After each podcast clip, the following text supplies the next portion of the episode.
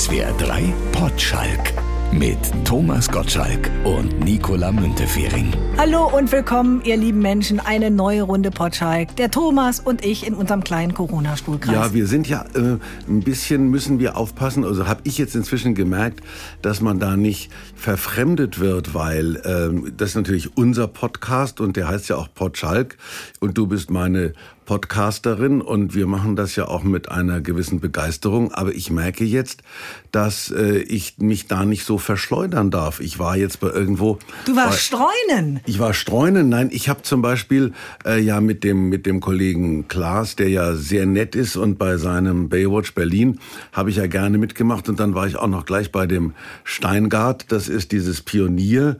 Da haben sie mir dann geschickt, dass ich also podcastmäßig sofort ihr Nummer eins Podcast Podcast war bis dahin Gerhard Schröder. Den habe ich spielend natürlich aus dem Weg geräumt. Das liegt aber auch daran, dass wir natürlich unangestrengte Themen haben. Also ich neige ja dazu, immer eine gewisse Wohligkeit, eine gewisse Unterhaltungsmentalität zu erzeugen und will, dass sich Menschen, die mir zuhören, wohlfühlen und will die nicht unnötig irritieren. Die sind alle irritiert genug im Moment. Und deswegen muss ich sagen, sollten wir unser, unser Unique Selling Point, unseren USP, sollten wir durchaus betonen. Das sind meine beiden Vorsätze fürs nächste Jahr, falls es uns da noch gibt. Also erstens äh, brauchst du höhere Wortanteile. Also quatsch mir ruhig dazwischen. Die Leute sind ja immer sehr froh, wenn sich eine weibliche Stimme meldet und wenn ich auch, woran mir ja liegt, den Eindruck erwecken kann, dass ich also nicht alles wegmoderiere, was sich mir in den Weg stellt, sondern dass ich auch mal zuhören kann. Natürlich. Ich kann auch mal eine halbe Stunde nichts sagen. Wir hören eine beide halbe Stunde nur ist zu. vielleicht ein bisschen hochgegriffen, naja, nur, aber nur damit ich beweise, dass ich das könnte, theoretisch. Theoretisch. Ich schaffe das auch nur nachts. Also sobald ich eingeschlafen bin, ist relativ Ruhe. Aber wenn ich aufwache, fange ich sofort wieder an zu moderieren. Das ist krankhaft. Umso schöner ist es, dass du jetzt wieder hier bist in deinem wirklichen Zuhause, nachdem du ein kleiner Rumtreiber warst bei Klaas Häufer Umlauf und seinen Kollegen bei Baywatch Berlin. Haben sie dich gut behandelt dort? Mama, I'm coming home, Ozzy Osbourne. Ich werde überall gut behandelt, wobei ich mich inzwischen von jeder Behandlung abgekoppelt habe. Egal wie man mich behandelt, ob man nett zu mir ist, ob man mich kluge oder dumme Sachen fragt, ich antworte immer das, was mir gerade durch den Kopf geht und ich fühle mich immer wohl. Ich habe nicht das Gefühl, dass ich schlecht behandelt werde. Das hat es bei mir nie gegeben in Hotels oder in äh, irgendwelchen Absteigen, wo ich da unterwegs bin. Ich brauche keinen roten Teppich, aber ich merke, dass es Kollegen von mir gibt, für die es schon ein Unterschied macht, ob sie mit dem VW-Bus abgeholt werden mit dem gesamten Team oder ob sie dann irgendein bestimmtes Fahrzeug mit bestimmten, äh, keine Ahnung, PS-Mindestzahlen anfordern. Das gibt es in meinem Geschäft. Das, naja, das ihr saßt da ja auch schön in einer Hotelsuite. Das war ja, Ja. auch ganz angenehm. Vier Herren auf einmal. Jetzt mal ganz ehrlich, wie viele Herrenwitze musstet ihr im Nachhinein rausschneiden? Nur meine, glaube ich. Die anderen Menschen unter 20 machen ja keine Herrenwitze mehr oder unter 40 oder was auch immer. Und ich reiß mich auch schon zusammen. Wobei man da wiederum sagen muss, wir waren in einem Hotel, dessen Direktor ein Freund von Joko ist. Und dann geht das so. Also mich kannte er auch noch, aber gerade noch. Aber Obwohl der Joko ja gar nicht Joko. dabei war. Nein, aber das sind so Freundschaftsdienste. Ja, ja. Und das finde ich schön. Die beiden mögen sich wirklich. Also Klaas und Joko, das ist nicht auch nur so ein, so ein Team. Und was mich bei den beiden gewundert hat, das kenne ich überhaupt nicht. Sie haben auch gute Leute im Hintergrund. Also das sind wohl Autoren oder Redakteure, wie man das auch immer nennt, mit denen die seit Jahren zusammenarbeiten. Und die haben mich überzeugt. Das kenne ich nicht aus. Äh, Du bist ja allein Manager ja, bei das dir. ist auch bei der ARD ist man sowas auch nicht gewohnt. Aber du hast ja auch ein, ein, ein Mikrogramm Potschalk mit dabei gehabt, denn du hast ja unsere Lebenskarten Ja, ich habe versucht, eine kleine Infusion. Ein bisschen Potschalk bei Baywatch. Ist dir auch gelungen. Es gab aber ein paar offene Fragen. Es gab Deutungsschwierigkeiten, verbunden mit dem Wunsch, dass wir das heute vielleicht ein bisschen deuten. Der Klaas zum Beispiel hat die Karte gezogen, auf der stand, Schwäche zeigen ermöglicht Begegnung. Und das heißt ja eigentlich nichts anderes als immer nur vorne weglaufen, ne? Macht einsam. Bei so einem Ironman zum Beispiel. Da bleibst du einfach mal stehen, wartest auf das Hauptfeld, tauschst Telefonnummern aus, schnackst ein bisschen, dann kommst du als 200. ins Ziel, Rennen vergeigt, aber du hast neue Leute Ja, kennengelernt. und das ist ja auch etwas, was ich da nicht sagen konnte, hier aber sagen kann. Schwäche zeigen bedeutet ja auch Begegnung. Er wusste, dass er gegen mich chancenlos ist. Und trotzdem haben wir eine sehr angenehme Begegnung für beide gehabt. Das war doch schön. Ja. So einfach sind unsere Karten zu so deuten. einfach, aber man traut sich nicht. Man möchte nicht mit dem Finger auf das ohnehin Ersichtliche zeigen. Deswegen an dieser Stelle nochmal viele Grüße an die Jungs nach Berlin. Ja. Verbunden mit der herzlichen Einladung, dass die vielleicht auch mal zu uns nach Baden-Baden In kommen. unser kleines, schnuckeliges Baden-Baden. Aber das sind natürlich Weltmänner, die Berlin ungerne verlassen. Ach, das glaube ich nicht. Wenn du rufst, dann kommen sie. Ja, wenn ich rufe, rufen sie zurück. Das ist das Mindeste. Habe ich dir eigentlich mal erzählt, dass ich mal bei einer Wahrsagerin war? Ich war auch bei einer Wahrsagerin. Das kann ich dir gerne nachher erzählen, weil es etwas erschreckend war. Bei mir auch. Ich bin da hingegangen, beruflich, sollte einen Beitrag damals machen und die hat mir aus der Hand gelesen und hat unter anderem damals gesagt, mit 40 werden sie krank. Also in elf Jahren wird das dann sein. Nein, im Ernst. Mit 40 werden sie krank. Da war ich Mitte 20 oder so. Man sagt natürlich, ach Quatsch, denke ich nicht dran. Schiebt das so zur Seite. Aber man hat das dann immer im Kopf. Und als es dann so auf die 40 zuging, muss ich ehrlich sagen, ich hatte das immer im Hinterkopf. Und das war ganz doof. Es ist nicht passiert. Und so eine wirklich gute Wahrsagerin würde, habe ich mir sagen lassen, sowas auch niemals sagen. Aber man schleppt es doch immer mit sich rum. Ich würde das nie wieder machen. Also, ich war bei einer Wahrsagerin, äh, unfreiwillig. Ich weiß auch noch genau, wann das war. Das war dieser gestörte Welfenprinz, der von der Caroline von Monaco, der hat ein Fest auf seinem Schloss da Ernst gemacht. August von Hannover? Ernst August, genau. Und das war irgendwie das Stammschloss derer von. Also dieses tolle Schloss. Und ich war damals noch mit Thea zusammen. Und dann war da auch eine Wahrsagerin irgendwo in diesen Winkeln des Schlosses positioniert. Und da saß die da und da war eine Schlange und ich habe mit Entsetzen gesehen, dass Thea sich da angestellt hat. Da dachte ich, um Himmels Willen, jetzt sagt die irgendwie, sie kriegen in drei Jahren Plattfüße und ich muss mir die nächsten zwei Jahre das anhören. Ähm, ich fühle mich schon platter. Also das ist alles, Frauen sind ja, wie wir gerade gehört haben, da leicht konditionierbar. Also habe ich mich in die Reihe gedrängt, habe äh, gesagt, ich mache das, weil ich an Wahrsagerin überhaupt nicht glaube. Also statt ihrer. Ja, ja, ich habe ich hab die da rausmoderiert aus der Reihe und mich reingestellt. Und kam dann auch dran und dann sagt mir diese Frau... Wie hat sie denn wahr gesagt? Mit einer Kugel Ich oder weiß, aus der ich Hand? weiß ich nicht mehr, keine Ahnung. Ich habe da auch nur wie, wie im Beichtstuhl, ich habe da gesessen, ich, mein Gott, ich habe mir in meinem Leben schon so viel Scheiß angehört, dann höre ich mir das auch noch an. Also ernst habe ich nicht genommen. Und dann sagt die Frau, Sie werden ein Kind von einer anderen Frau bekommen. Ich dachte, na prima, das ist, da werde ich dir ja gleich erzählen, wenn ich rauskomme. grüne So eine, so eine Unverschämtheit.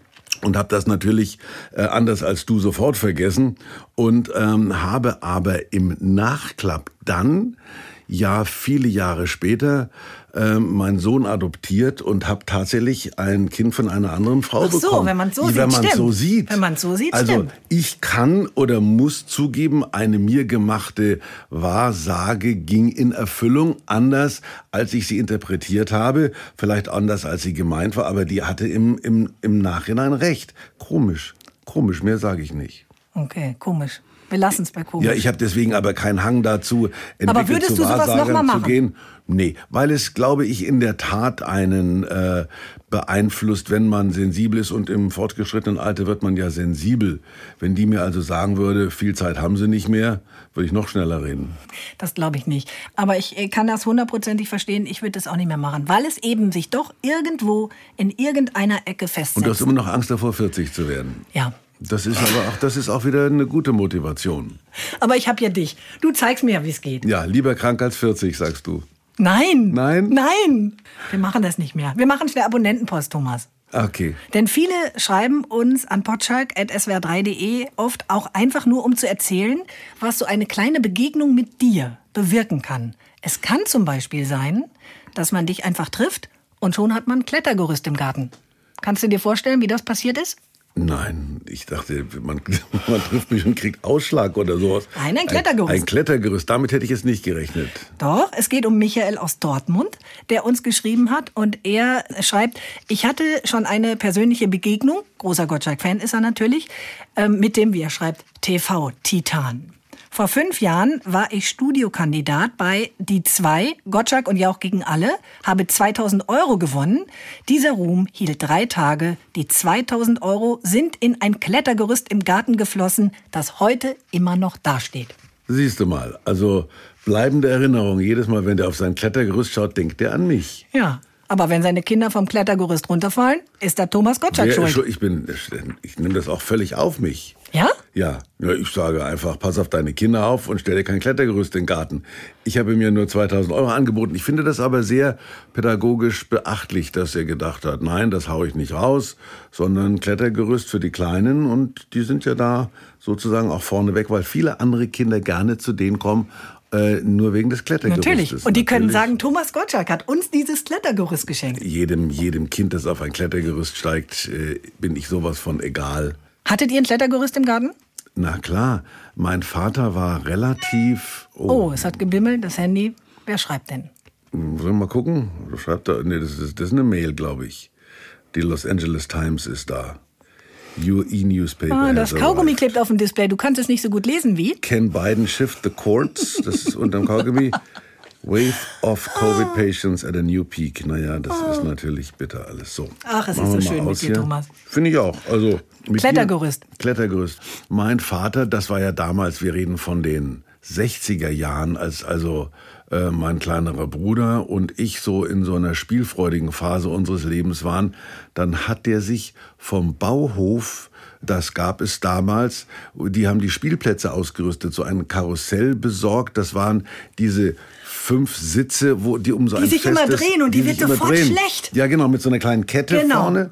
Die das nicht hatten, ungefährlich sind. Ja, aber egal, ich habe es überlebt. Das hatten wir im Garten und dann hatten wir einen Sandkasten und dann hatten wir eine Schaukel, von der wir immer abgesprungen sind. Aber neben der Schaukel war auch eine Reckstange, damit wir für körperliche Ertüchtigung, wie mein Vater das wahrscheinlich genannt haben, den Felgaufschwung, den Felgumschwung und ja, mehr gab's nicht äh, in meiner sportlichen Welt. Und dann konntest du, die eine Schaukelseite war so mit Löchern und dann musste man immer so ein, so ein Metallteil, das irgendwann verschwunden ist, durchziehen. Dann hing die Reckstange immer schief. Aber ja, Ihr das war genutzt. Das genutzt, keine Kletter. Ich, aber ich habe auf diesen Spielplätzen, das habe ich verwechselt, war neben diesen Karussellen immer so ein buntes, blau, gelb, rotes Klettergerüst aus der Eisenstange, was mhm. dann im Herbst immer ziemlich kalt wurde.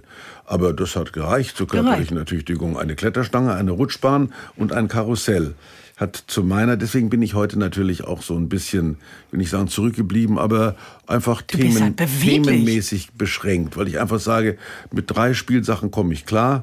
Und da, da gab's, ich hatte ja keine App. Wir hatten ja nichts. Du, was hatten wir denn? Wir hatten ja nichts. Na, du schon, du hattest dann wenigstens. Ich hatte, nur, ich hatte nur ein Tau im Pflaumenbaum hängen, auf das wir hochklettern sollten. Und das hat ja, nicht so auch richtig schön. geklappt. Ich weiß genau, ich kann mir genau vorstellen. Ja? Ein Tau im Pflaumenbaum. Das ist ja fast ein Roman, eine Essay, ein Titel eines Essays. das Tau im, Im Pflaumenbaum. Pflaumenbaum. Ich würde so gerne heute noch schaukeln, weil ich Schaukeln total super finde. Das Problem ist, dass äh, einem ab einem gewissen Alter ja schlecht wird.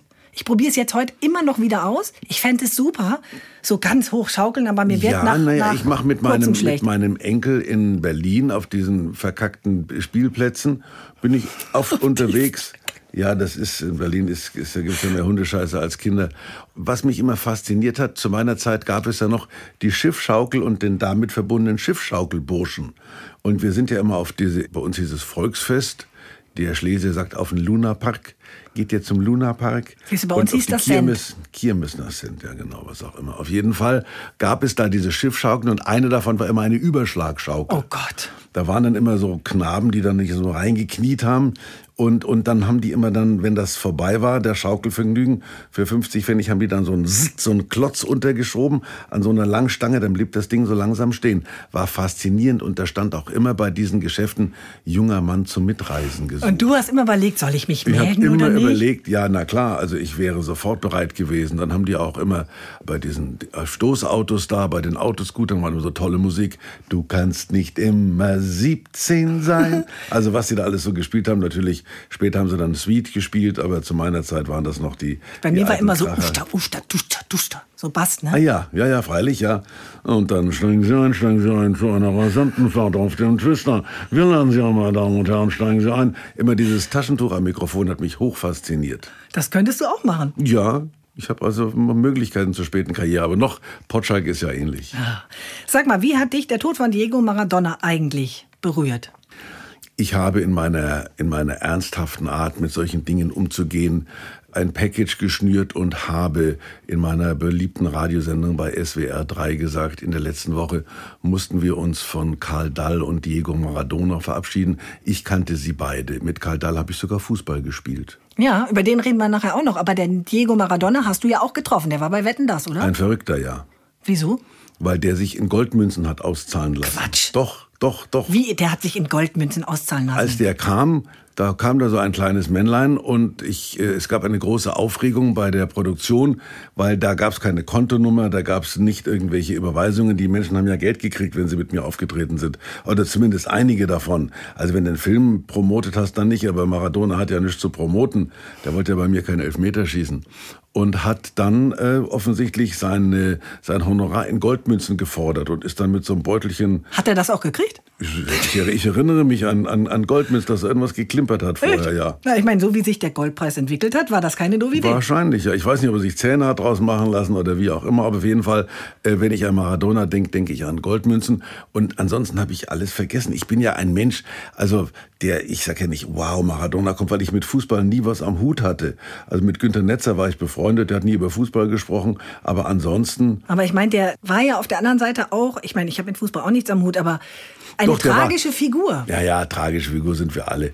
Der, der war faszinierend, äh, weil er eigentlich, ich habe ja viele von seinen Nachrufen gelesen und es gibt da äh, einige, die sich geradezu in dieses fußballerische Talent reinge erarbeitet haben, was Maradona eben hatte, was andere nicht hatten. Und für mich ist ein Fußballer ein Fußballer, also die rennen alle im Ball nach und schießen aufs Tor. Aber da war wohl was ganz Besonderes bei Beckenbauer, ist mir diese Lässigkeit in Erinnerung, diese, diese Eleganz, mit der er sich da bewegt hat.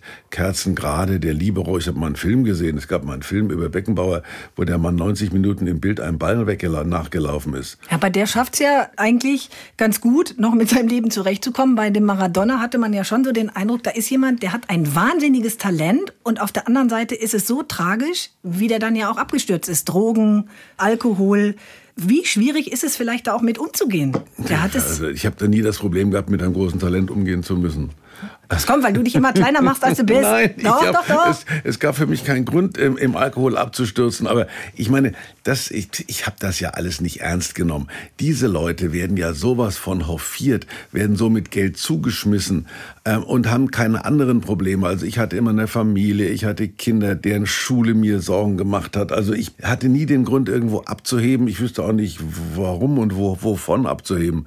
Aber diese Begabungen, ich gehe mal davon aus, der Maradona kam sicher aus einer argentinischen kleinen Familie, die es nicht besonders dicke hatten. Es gibt ja diese ungesund reichen Südamerikaner, zu denen er, glaube ich, nicht gehört hat. Hatte wie viele andere in dieser prekären äh, Klasse nur die Chance, das kennen wir aus Amerika, sich über Sport einen Namen zu machen. Also jeder schwarze Junge in den Slums von New York hofft auf eine Karriere als Basketballer. Und, und das ist die Möglichkeit für die, richtig reich und richtig berühmt zu werden. Und Maradona hat, weil ja offensichtlich die Fußballbegabung in Südamerika eine größere ist als bei uns, eben sich in, in diesen äh, Straßenkicks da besonders hervorgetan. So stelle ich mir das vor. Und wurde dann eben ein Weltstar und muss eben wirklich Begabungen haben, die andere nicht hatten. Und er war ja auch eine Figur, die man sich merken konnte, ähnlich wie unser äh, Gerd Müller, das war ja auch so ein, so ein dickes Kerlchen, den man so als Abstauber abgestempelt hat, was seine Torschüsse betraf. Aber der, der hat ja auch eine Genialität gehabt. Also ich schätze Genies, die irgendwo anders sind. Und das galt für Maradona in ganz speziellem Maße. Deswegen habe ich ihn natürlich schon zur Kenntnis genommen, aber ich war nie ein Fußballfreak und konnte deswegen seine Eleganz oder seine Besonderheit gar nicht irgendwie werten. Trotzdem muss man da auch mit zurechtkommen. Und wenn du sagst, ach, ich hatte die Probleme nie, ja. du warst aber oder bist auch jemand, der trotzdem im Mittelpunkt steht. Du standest auch auf der Bühne, zigtausende vor dir, dann hast du Wetten das. Alle sagen, ey, Thomas, what's up? Die Promis kommen auch hin und dann sitzt man nach so einer Riesenshow allein auf seinem Hotelzimmerchen und dann ja. Bricht es da nicht schon mal manchmal auf einen herein? Nee, nee, nee, nee, nee, nee. Das ist eine völlig andere Welt. Also du machst da dein Ding und, und da kommt einer, du schüttelst den Kopf, dass der da besondere Fähigkeiten hat und irgendeine Wette gewinnt, die aber eigentlich völlig unwichtig ist, ob da irgendeiner jetzt sich aus ein paar Baumstämmen ein paar Skier macht und damit den Berg runterfährt in drei Minuten. Das ist toll. Ich habe gestern gehört, dass der Mann längst gestorben ist, der diese, ich habe mich daran erinnert. Erinnerst mhm. du dich an den Typen, der da Skier aus dem ja, sag ich, erinnere ich mich, der ist, der ist vor zehn Jahren schon gestorben. Tragisch. Und Maradona ist 60 geworden. Der ist, der Mann ist jünger Nicht alt. gestorben als ist nicht alt, nee. Und dann hat sich irgendein Idiot wohl an seinem offenen Sarg Hat äh, fotografieren Selfie. lassen, ne? Oh ja, das ist, das ist aber das. Ich meine, das, dieses Chaos, das Maradona in seinem Leben umgeben hat, das hat ihn auch im Sarg nicht verlassen. Es ist halt so. Umso schöner ist es, dass du noch so normal bist, Thomas.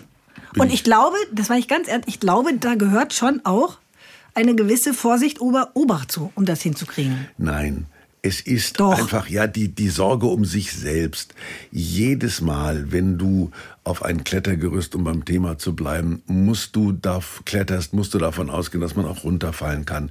Immer wenn man sich in gewisse schwindeln erregende Höhen begibt, musst du davon ausgehen, dass du auf die Fresse fällst. Und immer wenn du dich in einen Rausch begibst, musst du davon ausgehen, dass du wieder aufwachst. Und das ist eine, eine Frage des Denkens und nicht der Intelligenz beziehungsweise einer besonderen äh, Vorsicht oder einer besonderen Genialität. Ich habe natürlich so viele Menschen getroffen, die man als Weltstars betrachtet und festgestellt, es gibt nichts, um was man die beneiden muss. Das sind Leute, die, die in ihrem Wahn teilweise leben, in ihrer Selbstüberschätzung. Und das hat mich auch davor bewahrt, auf sowas reinzufallen. Und die, die normalen, also die ich über Jahre hinweg einfach toll gefunden habe, die haben auch diese Erdverbundenheit gehabt. Also der Rod Stewart, ich glaube, der hatte fünf T-Shirts, davon hat er immer drei angehabt und hatte einen Manager, sah genauso zauselig aus wie er und hat immer gesagt, wo ist das nächste Wirtshaus und wann muss ich auftreten? Ja, um halb zehn, da komme ich um neun. Um Gottes Willen, die Aufnahmeleiter verzweifelt. Und das, das, das, das gibt so Leute. Der Jack Nicholson hat gesagt, ich, ich nehme gerne meinen Preis entgegen, aber um acht will ich im Borchardt sitzen. Und um, um Viertel nach acht, da mussten sie bei der Preisverlangung mit ihm anfangen. Weil er gesagt ich brauche doch euren scheiß Preis nicht. Gebt ihn mir und, und dann will ich in die Kneipe oder behaltet ihn. Das ist so eine Souveränität. Man kann das überheblich nennen, aber... Puh, Und du bist natürlich auch jemand, der sich nie größer gemacht hat. Deine Strategie ist ja eben, Genau. dich kleiner zu halten. Zu sagen, ich bin hier der entertainment die Latte liegt hoch, aber genau. ich achte immer darauf, dass ich gut unten durchkomme. Genau. Denn Ja. nur wenn man sich groß macht oder groß ist, können die anderen einen klein machen. Das hast du sehr schön gesagt. Das steht Oder? auf einer deiner Kärtchen, oder? Nein, da Nein. oben. Ja, guck mal. Im Kopf? Nein, das ist immer besser. Und es gab auch nie einen Grund, vor mir selbst niederzuknien. Mein Gott. Also vor allem muss ich ja eben sagen, ist meine Begabung zwar eine rare, reinzukommen und anfangen zu quatschen und äh, nicht aufzuhören, bevor man wieder rausgeht. Das halte ich ja für nichts Besonderes. Ich sag immer, ja mein Gott, wenn einer reinkommt und sagt, ich mache mir, um beim Bild zu bleiben, jetzt aus einem Baumstamm ein paar Skier und fahre innerhalb von drei Minuten den Berg runter, wem dazu nichts einfällt, der soll halt daheim bleiben. Und wenn Madonna reinkommt und sagt, ja hier bin ich, sage ich, ja Mensch, da freue ich mich aber. Herzlich willkommen, Madonna. so der Diego. Maradona, Madonna. den grüßen wir Maradona. jetzt da oben. Ne? Der und ich meine, sich, ja, der wird zuhören. und da ist ja jetzt auch jemand, der ihm die Haare machen kann, denn Udo Walz ist auch gegangen. Ja, Wie haben sich denn eure Lebenswege mal gekreuzt und ist dabei eine neue Frisur entstanden? Nein, das war ein, ein, ein guter Typ. Ich habe den nie als Friseur gesehen, weil er sich nie für meine Haare interessiert hat und ich ihn auch nie dran gelassen hätte. Aber das war so ein Berliner Original. Frau Christiansen, glaube ich, ist, hat den immer im Schlepptau gehabt oder umgekehrt. Da habe ich den kennengelernt und hat ihn immer gerne gesehen. Und irgendwann war mein, mein Sohn mal in Berlin. Kannst du mir einen Termin bei Udo Walz machen? Was willst du denn da? Ja, Friseur. Der, ach was, da kann man wirklich hingehen. Udo Walz war für mich so... Ja, und ist er dann hingegangen? Der ist da hingegangen und kam auch ohne Haare wieder. Also ich meine, das ist... Ja, hat er dich denn mal gefragt, ob er deine Haare machen Nein, dürfte? der wusste genau, dass er an meinen Haaren auch scheitern würde. Ja, da bist du eine treue Seele, ne? Da darf nur eine ran. Da darf nur eine ran. Seit 30 Jahren die Uschi. Du bist halt doch eine treue Seele. Ich bin eine treue Seele. Ich mache auch nur mit dir. Ich habe auch bei, bei Joko und bei all diesen anderen Podcastern immer gleich gemerkt, also du bist es nicht. Siehst du? Ja. Hier ist dein Zuhause, Thomas. Hier fühle ich mich, hier bin ich daheim. Und noch einer, der Diego und den Udo jetzt da oben zum Lachen bringen kann, Karl Dahl. Mann, machen wir jetzt Nachrufserie. Ja, ist so. Es sind so ja. viele gegangen ja, in den klar, letzten du, Wochen. Ich meine, das ist einfach. Ich meine, und den Karl Dahl, Ja, den hast du ja ständig getroffen, Na oder klar, nicht? freilich. Karl Dall ist eine, eine, eigentlich eine tolle Type. Also ich habe ja äh, vor, man kommt ja mit dem Trauern gar nicht mehr nach, mich zu Herbert Feuerstein geäußert. Äh, der Karl Dall, der kommt noch aus dieser Spaßgruppe von Leuten, der hat sich auch nicht ernst genommen. Der hat es natürlich leichter gehabt. Der mit seinem Hängeauge hat natürlich relativ früh gewusst, dass das sein Unique Selling Point ist und dass das sein Geschäftsmodell sein kann. Also es war sicher für ihn irgendwo klar, wenn du komödiantisch veranlagt bist, da ich, ich, ich mach da was draus. Und dann, der war mich in Malibu besuchen, da kam er da die Einfahrt hochgeschlurft. Du kannst mich dann auch mal in Kanada besuchen, hat er gesagt. Also der hat sich in Kanada immer rumgetrieben und äh, ja, also. Ich glaube, du hast ihn auch an die, an die, an die Sushi-Leidenschaft herangeführt, ne? Kann gut sein. Als er dich in Mali besucht hat, habe ich irgendwo gelesen, du hättest Sushi bestellt. Und der wollte es erst nicht essen und danach fand das ganz toll. Ja, weil er wahrscheinlich es nur schwer aussprechen konnte. Kann da Sushi, weiß ich nicht, was dabei rauskommt. Aber auf jeden Fall ist er ein, ein toller Typ gewesen. Und ich fand natürlich Insterburg, wo er angefangen hat, klasse. Und dann war der ja auch, glaube ich, der Filmvorführer bei Paola und Kurt Felix. Mhm. Also das hat dem Ganzen natürlich so eine Art von Wahnsinn gegeben. Paola und Kurt Felix sind ja nicht für, für für große Taliban-Tätigkeiten berühmt. Die haben halt da schön im, die Paola im Glitzerkleid, da irgendwie Capri-Fischer-mäßig. Und, und der brave Kurt Felix, wir haben da eine Hütte auf den Berg gestellt mit, mit, mit großem Elan. Und da hast du so einen, so einen Typen gebraucht. Also ich habe wahrscheinlich wegen Karl Dahl geguckt und die anderen habe ich dann, habe ich sozusagen in Kauf genommen. Aber das, das sind so Figuren, die wachsen auch nicht nach der, der Otto, Karl Dall, das sind ja alles inzwischen ältere Herren, die sich nach wie vor zum Deppen machen und mich dabei immer noch besser unterhalten als viele ihrer, ihrer Nachwuchscomedians. Und es gibt eine Sache, Thomas, die musst du mir erklären, wenn man Thomas Gottschalk und Karl Dall googelt, da kommt sowas, Akne-Single, Vinyl. Da steht da, Thomas Gottschalk spricht mit Pia und Florian über Akne-Probleme, Karl Dall, die Pickelballade, Akne. Und was Sie dagegen tun können mit Begleittext zum Thema Akne. Cover ist beschädigt, respektive beschriftet. Die Singles haben Gebrauchsspuren. Was war denn das? Ich habe nie in meinem Leben, keine Ahnung, was ich da gemacht habe. Du wahrscheinlich. Das ist anscheinend irgendeine Single auf Vinyl. Na, echt, ja? Ja. Keine Thomas Ahnung, Gottschalk spricht mit Pia und Florian über Akne-Probleme. Weiß ich nicht mehr. Also du wahrscheinlich hat mir einer 150 Mark geboten, wenn ich über Akne spreche, habe ich gesagt, okay, gib mir 180 und ich drücke sie da auch nur aus dafür. Keine okay. Ahnung, was ich da getrieben habe. Ich dachte, da gibt es vielleicht eine nein, Schallplatte, die du jetzt nein, auch noch hast. nein, um Gottes Willen. Nein. Ich habe unter meinen musikalischen eigenen Tätigkeiten genug gelitten. Ja? Ja, ich habe doch dieses, ich war ja der erste deutsche Rapper, was viele vergessen haben. Oh ja, ich hab's vergessen. Was hast du denn gerappt? Ich stehe auf Boomtown Reds, XTC, Divo, Patty Smith, Text sicher bin ich noch. Das habe ich mit Frank Laufenberg und mit, mit unserem hier vom, vom SW, Frank Laufenberg war ja SWR. Wie hieß denn der andere Menschenskinder? Das war GLS United, Gottschalk, Laufenberg und Sechsauer. GLS ah. United, Mann. Das war damals ja der erste Rap. Und ich habe, wir haben die deutsche Fassung. Ich habe ich hab alles gemacht. Annika, machst du was über Akne? Ja klar, her damit. Willst du rappen? Ja, was ist das? Mach ich. Aber mach Komm ich. Her. Ja, klar, wird weggerappt hier. Man muss auch mal mutig sein. Ich war immer mutig, ja. Das stimmt. Nur was, was Kletterhäuschen betrifft, also so Klettertürme war ich. Man muss halt seine Grenzen kennen. Die habe ich gekannt. Aber Rap war, war für mich keine Grenzfrage. Da kannst du vielleicht noch mal was aufnehmen. Es kommt bestimmt noch. Die Anfragen kommen rein, Thomas, ganz sicher. Ich kann mich nicht beklagen. Noch zwei Lebenswege haben sich gekreuzt in dieser Woche vor zehn Jahren. Dein Lebensweg und der von Samuel Koch, der damals bei Wetten das bei dem Versuch mit so Sprungfedern übers Auto zu springen so schwer gestürzt ist, dass er seitdem querschnittsgelähmt ist und im Rollstuhl sitzt. Wie erinnerst du dich an diesen Moment? Ich erinnere mich natürlich an diesen Moment, weil er ein einschneidender Moment in meiner Fernsehtätigkeit war, weil mir natürlich die ganze Unsinnigkeit meiner Unternehmungen, wenn sie mir nicht schon vorher aufgefallen wäre, spätestens da aufgefallen ist. Warum muss ein Mensch den Rest seines Lebens im Rollstuhl sitzen, nur weil er glaubte, bei mir auf Stelzen über Auto springen zu können. Aber das führt natürlich zu der Frage, warum müssen Menschen auf Pferde steigen und warum müssen Menschen auf Berge steigen, um dann runterzufallen, sowohl von den Pferden als auch von den Bergen. Der Mensch ist in seiner ganzen Struktur von einer Unternehmenslust, die ihm immer nicht immer die besten Ergebnisse bringt. Und ähm, ich erinnere mich noch, dass ich am Abend vor dieser Sendung den Samuel mit seinem Vater in der Bar getroffen habe. Das war nach der Generalprobe und er da unglaublich optimistisch war, dass für ihn die Welt ab dem morgigen Tag anders aussehen würde, weil er sich natürlich schon etwas davon versprochen hat. Damals war ja die Zeit, wo da 15 Millionen irgendwas zur Kenntnis genommen haben und am Montag über das gesprochen haben, was am Samstagabend im Fernsehen passiert ist. Die Zeiten sind vorbei.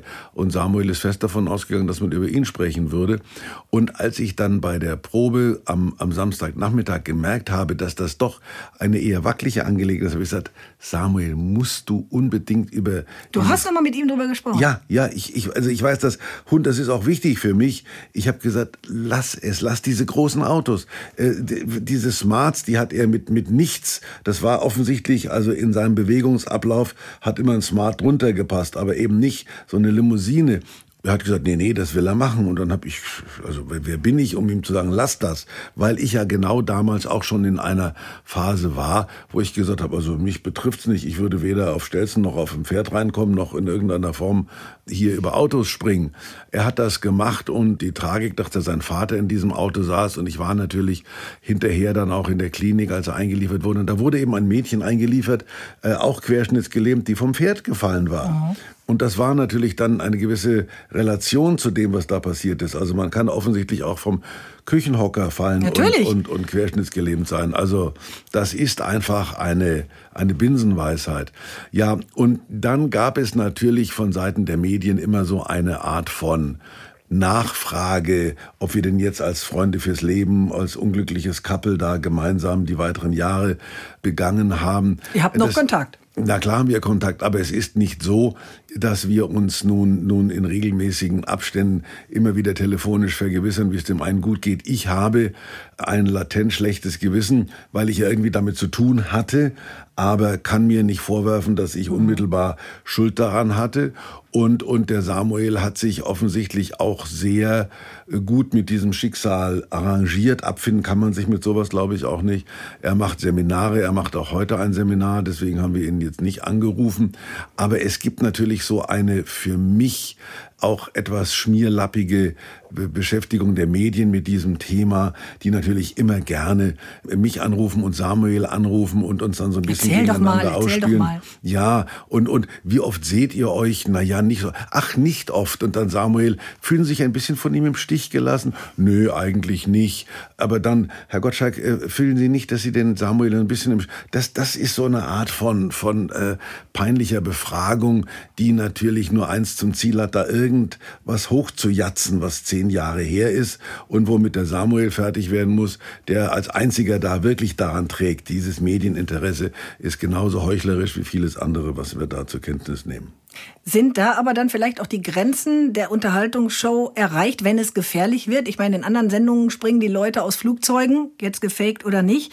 War das eine Grenze, auch wenn man natürlich, wie du gerade eben schon gesagt hast, ein Risiko auch in anderen Bereichen immer wieder eingeht. Was ich mir vorwerfe, ist, dass wir dieser beginnenden Gier an Action äh, nicht widersprochen haben. Aber ich hatte eben Kandidaten, wo ein, ein blinder Junge, ich erinnere mich, äh, durch das Kratzen an, an Joghurtgläsern irgendwie die Haltbarkeit Daten erkennen konnte und wo harmlose Geschichten passiert sind, die aber zusehends schlaffer gewirkt haben. Es gab ja dann aus Amerika dieses Jackass. Mhm. Ich weiß noch, da saß einer in so einem Einkaufswagen und fuhr damit den Berg runter. Da hast du nur gedacht, was macht der jetzt? Der platzt der da auf dem Asphalt oder fährt der gegen die Wand? Aber gut konnte das nicht ausgehen. Aber das war die direkte Konkurrenz, gegen die damals angetreten sind. Und wenn da wieder ein Mädchen gekommen wäre, die gesagt hat, ich kann Karl May rückwärts, äh, ich weiß, was in, in, in, in Winnetou 3 auf der Seite 534 steht, und zwar wie viele Worte von hinten man zählen muss, um zu diesem Wort zu kommen, hätte man gesagt, schön und gut. Und dann kam einer, der gesagt hat, ich springe auf Stelzen über Autos. habe ich gesagt, das ist Jackass. Und das ist etwas, wo man natürlich sich im Nachhinein sagen kann, muss es denn so sein? Ich könnte jetzt auch sagen, Schuld ist ja der Fernsehzuschauer, der sowas will. Und damit kannst du alles entschuldigen. Damit kannst du jede knallige Schlagzeile entschuldigen. Sowas wollen die Leute sehen. Wahrscheinlich hast du auch gerade The Crown gesehen. Und wenn man Noch sieht, naja, es ist hochinteressant. Und, und sie jammern jetzt in England, dass das Bild der Königsfamilie nicht treu dargestellt wurde, so wie es denn ist. Aber man glaubt es gerne, was einem da vorgeführt wird. Und da siehst du eben einfach diese Zwänge, diese Idiotien, aber eben auch gleichzeitig dieses Interesse der Menschen an Dinge, die sie nichts angehen, also an Lady Di's Lovern und an Prince Charles' Verhältnis mit Camilla und so Zeug. Das ist halt immer so gewesen, so wird es bleiben. Gut sind wir alle nicht, die Menschen, die sowas schreiben, genauso wenig wie die, die es lesen. Würdest du denn heute, wenn sowas nochmal käme in einer Show, sagen, nee, das mache ich nicht mehr? Sowas Gefährliches? Ja, nach dieser Erfahrung schon. Die würde dann seid ihr wahnsinnig. Ich habe ich hab einen Mann im Grunde schon ins Unglück rennen lassen, ohne ihn zurückzuhalten. Mir würde das nicht mehr passieren, aber die Zeiten sind auch vorbei. Wie sehr hat denn dieser Vorfall damals auch deine Entscheidung beeinflusst, dann aufzuhören? Naja, es war auch ein bisschen so, dass ich schon nach einem Exit gesucht habe. Im Nachhinein sagen alle, hättest du heute noch machen können. Ich habe auch dem ZDF gesagt, ich habe mit Samuel damals gesprochen, also die Serie war für mich damit erledigt, aber ich habe gesagt, ich mache euch das zweimal im Jahr, das ist mit dem Samuel okay. Ich habe ihn damals noch gefragt, ob ich in irgendeiner moralischen Schuld eventuell bin, zu sagen, ich muss das jetzt lassen, damit du mit deinem Schicksal Frieden schließen kannst. Das bist du wahnsinnig, also mach weiter. Und habe ich dem ZDF gesagt, ich mache euch einen im Winter, einen im Sommer. Wir machen im Sommer die große Open-Air-Geschichte und im Winter gehen wir in die O2-Arena und zweimal im Jahr. Aber da hat das ZDF gesagt, na, da ist das Format noch zu stark. Klar, so lief das dann. Ich habe damit auch mal einen Frieden gemacht. Ist ja nicht so, dass ich sage, ich könnte heute noch weltberühmt sein, wenn ich da weitergemacht hätte, wenn mir der arme Kerl nicht vom Auto gefallen wäre. Es hat damit nichts zu tun. Ich wollte damals aufhören, habe geglaubt, das Ding hat nach, was weiß ich, 25 Jahren auch irgendwo seinen Charme verloren, im Gegensatz zu mir. Und, und da machen wir was anderes.